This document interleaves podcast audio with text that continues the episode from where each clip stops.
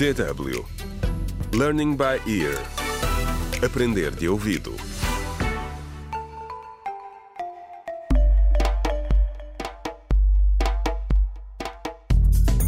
Olá, bem-vindos ao vigésimo episódio da radionovela Contra o Crime Decisões Difíceis, escrita por Pinado Adamawaba.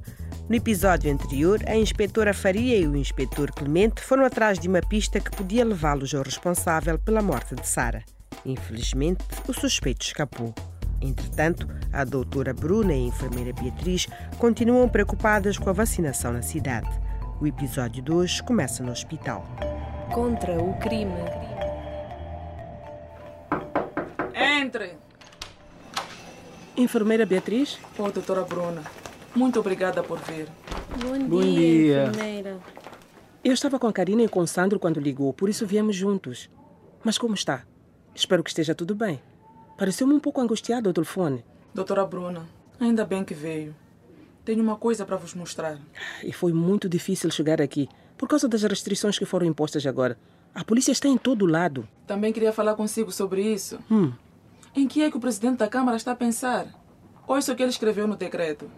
Pelo presente decreto, ordeno que seja posta em prática em Magária uma restrição à circulação e que todas as reuniões públicas sejam proibidas até nova ordem. Estas medidas de segurança visam prevenir a propagação do surto de cólera. que disparate. A cólera não pode ser contraída assim. Não é transmitida pelo ar. E não se pode combater a doença com armas e carros patrulha. Temos é de nos concentrar na vacinação e na higiene.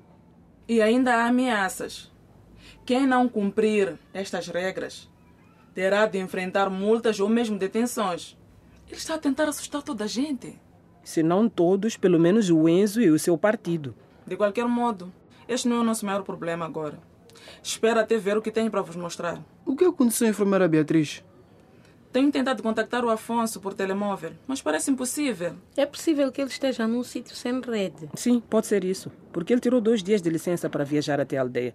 Ele disse-nos que a avó dele estava muito doente e que precisava de ir lá vê-la. Enfermeira Beatriz está a fazer ou a desfazer as malas? Tem tanta coisa no seu escritório. Para que são todas estas caixas? Iam para o armazém, mas acho que é mais fácil assim. Sandro, traz-me aquela caixa que está ali aberta, por favor. E então, o que vem dentro desta caixa? Seringas. Agora abre essa que está ao pé de ti. Esta tem gases e placas. Agora vejam bem todas essas embalagens de algodão. Não estou a perceber, enfermeira Beatriz. Por que é que nos está a mostrar tudo isto? Isto são tudo coisas que recebemos do centro comunitário, o vosso escritório. São os materiais necessários em caso de um surto de cólera. Seringas, gases. Isto é suposto servir para quê? Onde estão as soluções de reidratação oral? Os desinfetantes, os detergentes? Isto é ridículo. Deve ter havido um engano. Se o recibo estiver lá, podemos devolver tudo e obter as coisas que necessitamos. Não é assim tão grave. Não é grave.